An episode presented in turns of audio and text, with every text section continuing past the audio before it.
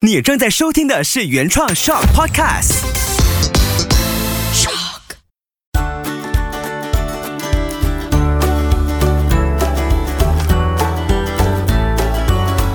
秋月的育儿天地。谢谢你收听秋月的育儿天地，搞懂孩子不费力。Hello，你好，我是秋月。每个月的最后一期呢，就来到了听众来信这个环节。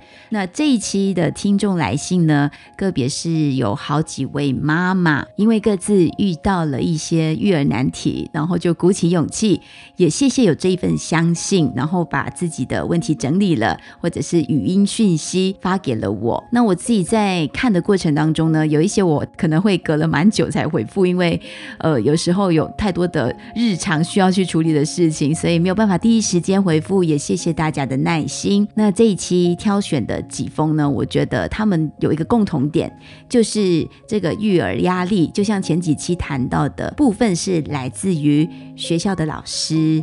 那老师透过了一些方式和家长沟通之后呢，也会让爸爸妈妈。就莫名有了一股压力，就觉得可能我不知道该怎么做，然后带着这份无助感呢，宝宝妈妈就选择可能把问题整理了发给了我。我也谢谢呃很多爸妈的这份相信，也因为有这份相信，他也推动了我有更大的学习空间，跟大家去交流，然后甚至是在讨论的过程一起去找出可行的方向。所以我自己本身也很期待每一个月最后。一周的这个听众来信，它是我觉得又挑战、又兴奋、又期待、又希望可以跟大家一起成长的一个环节。我最近也是在看这一本让我内心成长很大的一本书，就是 Michelle Obama 的新书《我们身上有光，照亮不确定的时刻》。我很喜欢他在封套上写的一句话，就是我们每个人的内心都有一束光，那是全然独特而专属自己、值得保护的一簇火焰。我们在光中变得更勇敢。这本书其实很特别的是，他从亲身的经历，怎么在离开白宫之后，就是在奥巴马卸任之后，他的生活遇到了疫情，遇到了总统选举，然后很多的波折之后呢，他怎么去走过来，然后怎么建立起自己身边的能量圈，帮助青少年，帮助很多有梦想的女孩，或者是各个阶层的人士去。站稳自己的脚步，而且像 Michelle Obama，他也分享他在面对自己内心有一些恐惧，甚至出现了一些危险讯号的时候，他怎么去翻找自己的工具箱，帮助自己的身心保持健康。所以他书里面呢，其实有蛮多对妈妈。对个人的身心健康守护的方法，还有日常当中他怎么去随时锻炼出身心调理的小工具，我觉得有兴趣或者对这方面有学习渴望的朋友都可以去读一读。你可以发现，原来每一个人都需要照顾好自己心中的那一道光，也就是我们常听到的那团火。我一边看这本书，一边也感受着每一个人身上的那道光，每个孩子身上，特别是他们的光是非常的纯粹的。但如果是因为家庭，我们家庭心态现在有双薪家庭，有不同的运转的方式，而影响了孩子内心的光，孩子身旁的大人，包括老师。最亲的父母有没有听见孩子他每一句话背后其实真正想要表达的意思？孩子的每一个举动，我们看见了什么呢？我们要怎么做才可以保护着我们自己心中跟孩子心中的那束光？它是越来越闪耀，而不是越来越昏暗。这一期，我希望在我跟一些听众的来信互动中，也可以让你听到一些方向。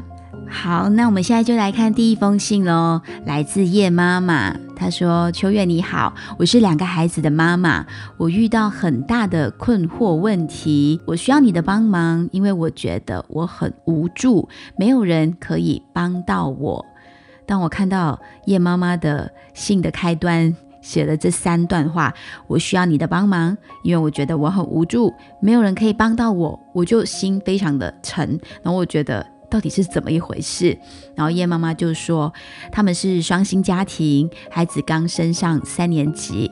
那他写这封信给我的那一天，就刚去见了老师，因为老师投诉说孩子完全 ignore 不理老师说的话，然后孩子在学校呢都默不吭声的不说话不出声，把老师当透明。见了妈妈，告诉妈妈这个情况。然后叶妈妈在信中，她就说她不知道为什么孩子可以变成这样。她她认为可能的原因是因为孩子的爸爸本身比较安静，面对最大的问题，现在是不知道可以怎么做。她非常不希望女儿像爸爸这样安静，可以怎么办呢？她有多次的在信里面强调了很多次，就是希望女儿不要像爸爸。觉得这样情形会变得很严重，学习很被动，而且老师也主动建议妈妈带女儿去做检测。他感觉孩子的情况好像没有办法改善，不知道怎么样才能帮到孩子，觉得很无能为力，好像什么都做不好。那我在妈妈后来转用语音讯息的时候，她说到最后一段话，觉得很无助的时候，就。呃，哭了出来，语气也非常的急促。我感觉到妈妈的心累，因为像双薪家庭，放在孩子身上的时间，有时真的不容许自己放慢，或者是停下太久。那老师见面的这一段话，可能就会很轻易的让自己的橡皮筋崩断了。因为你不可能在每天有这个时间顺序的紧张的生活节奏里面让自己出错，也不想看见孩子犯错，那你就会自责，是不是错过了什么？是不是某些因素导致了孩子有这样的情况？那我当下其实想说，应该要及时回复，因为妈妈在情绪中。当然，我就先安抚了叶妈妈，跟她说：“妈妈，先深呼吸，放轻松。”我邀请。叶妈妈尝试闭上眼睛，想想孩子这样的行为反应，他内心真正的想法可能会是会是什么？那会不会是学习压力跟不上，还是他有想说的话没有被老师或者被家里最亲密的大人听见？叶妈妈提到的孩子慢吞吞会出现在什么样的科目上面呢？什么情况下他会表现的漫不经心？如果可以的话，大人先不带评断，或者放下老师说的观点，去看孩子的表现。要慢慢的、好好的放下这些念头，先让自己靠近回孩子，花点时间和眼前的这个小朋友去聊聊天，告诉孩子你想帮助他，有遇到什么问题，或者是自己解决不到的事情吗？刚开始，孩子一般都会说没有。因为一个人他心里藏着事情的时候，通常他不会第一时间就开口说出来，这需要大人需要妈妈的耐心坚持，多靠近孩子，不带情绪的，就像朋友那样，一次一次慢慢问，过不了多久呢，孩子就会愿意靠近回你，告诉你。那真正的问题，我们才有机会被听见。所以，希望叶妈妈先不要觉得孩子的行为就是一个问题，我们要先关心回孩子，在行为前面关心这个人。先别在孩子面前说你怕孩子会像爸爸一样安静，这个观点也会影响孩子内在的自我价值感。孩子还小，问题都能够处理。那最重要的就是妈妈本身要先相信孩子，因为我在妈妈的语音讯息当中，我听得出孩子需要你们更多的关爱。这个他的慢的背后，真正的原因，我们需要好好去理解、同理。我希望这些目前想到的一些方向呢，可以对叶妈妈有帮助。那过了几天，我就收到了叶妈妈的回信。而且叶妈妈也贴上了一张她女儿第一次写的文章给我看，我这里就先念出女儿的文字哦。她的题目叫做《我的妈妈》，我的妈妈是很努力工作的人，我很爱她，但是我每天都弄她生气，她很伤心，是因为我在学校不讲话。对不起，妈妈，我知道我自己错了。我不要不讲话，我要多学习功课。我一定要听妈妈的话。女儿的文章少了一些标点符号，还有一个错字，哈哈。人家大人就是喜欢纠错，但是在文字里面，你感觉得到女儿对妈妈的爱，还有女儿她其实不希望自己让妈妈不快乐，所以这封信背后呢，其实我感受到。他们愿意靠近彼此，然后再回想出一开始收到叶妈妈的这个讯息求助讯息，她是说很无助，没有人帮得到她。我当下为妈妈觉得心疼，然后当妈妈最后告诉我：“秋月，你说的对，先不带评断和老师的观点去看孩子的表现，再花多一点时间和孩子聊聊，不带情绪，一次一次的慢慢问，就看到了孩子的转变。”透过叶妈妈的信，你感受到了什么呢？我其实，在收到叶妈妈最后给我的这个回复，然后还有分享她女儿的文章的时候呢，我就很感动，也跟马先生说：“哇，这样简单的讨论跟引导，然后会让一段关系变好。”我就觉得自己学习跟努力。有看到了更多的光，当我心中的光也就会越来越闪耀，越来越亮。所以也谢谢耶妈妈的这份相信，也愿意尝试慢慢靠近回孩子。我也相信孩子也跟妈妈一样在努力变好中，给你们母女多多的祝福。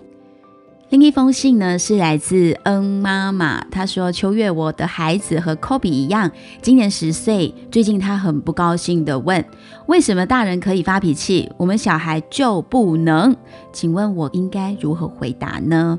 事情呢是这样的，孩子刚当上了图书管理员。”第一天，图书馆老师吩咐他们十点有开会。他们下课时间是九点四十五分到十点十五分，就是这三十分钟。然后刚说了，中间十点有开会。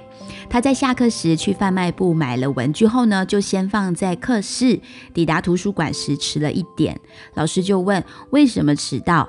他说：“因为我要回课室放东西。”老师就说：“这不是理由。”我的老大听了很不高兴。回家告诉我，他很想反驳老师，可是我就说你迟到就是不对，一定要有时间观念。我这个孩子很没有时间观念，这个也让我一直火冒三丈。老师生气也是有道理的，然后他就很不高兴的问：为什么大人可以发脾气，小孩就不能？其实我应该如何更正确的应对呢？谢谢恩妈妈的这封信，听着的朋友，你心中有答案吗？如果是你，你会怎么做？女孩子因为被老师质疑为什么迟到，然后她就很不高兴，问为什么大人可以发脾气，小孩就不能？你会怎么回答这个十岁小朋友的提问呢？那我也是隔了蛮长一段时间才回复恩妈妈的来信。那我是说，如果时间允许。我邀请你先慢下来，闭上眼睛，想象如果你是孩子，你很努力，你知道只有三十分钟的下课时间，你有任务，十点要开会，你是刚刚当上了图书管理员，你先很努力的跑到了去贩卖部买了文具放回课室，然后你赶去开会，但你被老师责骂，你的迟到不是理由。你会不会觉得自己在这么短的下课时间，努力的完成想做的事，还有责任，耽误了一点时间？但你老师不接受你的解释，你内心会不会多少有一点委屈呢？当然，孩子需要建立守时的观念。我必须强调，这个也是事后我们可以在同理他之后慢慢做引导的。如果说你当下就带着情绪去沟通，时间守时迟到就是不对这个这个概念的话，其实孩子他会很抗拒去接受。大人也是一样的，所以孩子才会反问回妈妈：为什么大人就可以发脾气，小朋友不能？所以我可能会做的方式，我会先同理孩子的感受。妈妈知道你安排好时间，在下课这么短的时间内，先处理好自己的事情，再赶上去开会。迟到了，所以被老师说了一句，你当时一定会觉得心情不太舒服了。我知道，虽然妈妈可能知道了迟到这件事，你本身就先生气孩子老是迟到，但我们把之前对孩子这个观点或者这样的一个经验先拿走。我们透过换位思考，可能就可以更明白孩子的视角是怎么样去感受他当时面对的这件事情。对于时间观念的建立，就像我刚刚说的，或许可以在彼此情绪稳定了之后，再慢慢做引导。比方说，下次如果只有半小时休息时间要开会，是不是可以先把休息用餐先完成，然后提早出席会议，让自己更从容一些？需要买文具的话，是不是可以安排事后或者隔天再处理？把事情以轻重缓急。来慢慢调整做安排。那大人也可以在孩子面前画四个格子，写下轻重缓急，或者画一个时钟，教他们怎么去分配时间。所以每一次其实遇到了一些错误，我们都可以从中学习到什么的，这就是很好的引导方向。至于最后孩子不开心的反问你，为什么大人可以发脾气，小孩子就不能呢？其实这是很好的一个问题，要先谢谢孩子提问。人都会有情绪，只是我们可以更有智慧的选择怎么样的更好的方式去表达情绪。可以先问问孩子，当你看到大人发脾气，你的感觉是什么？你是自己也很生气吗？你会很不爽？还是你会很讨厌正在发脾气的这个大人呢？那如果对调一下，你也学着大人发脾气，你想想看，你自己会给别人什么样的感觉呢？我也是有跟我家的两兄弟讨论这个话题，然后我们就一起努力。我会请孩子跟我一起变好，就是如果妈妈发脾气了，因为我也有脾气的。如果妈妈在孩子面前发脾气，变得很讨人厌，或者变得很丑，我就会请孩子提醒我：“妈妈，你发脾气了，对身体不好哦。”就请他们可以善意的提醒我，我正在发脾气这件事情。而他们要发脾气之前呢，我也会跟他们说：“你的情绪小怪兽出来了。”那每个人都会有情绪，我们可以透过好好说出来，让身边人知道你现在的感受。那现在弟弟呢也会说：“妈妈，我感觉我自己快要生气了。”然后我们就可以帮助他疏导他快要爆发的情绪。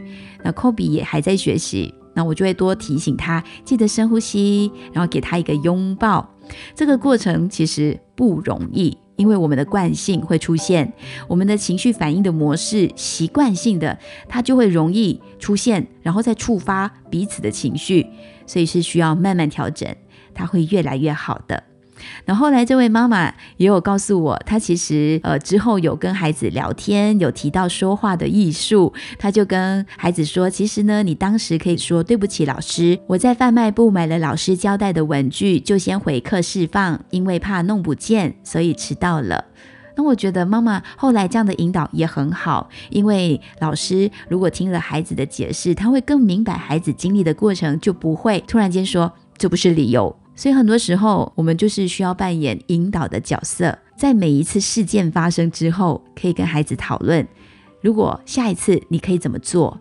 上一次的发生你学到了什么？哪里我们可以做得更好？那下一次同样的问题出现的时候呢，我们就可以用更好的方式去应对了。那我后来也收到了这位新朋友 Jaslyn 妈妈的来信。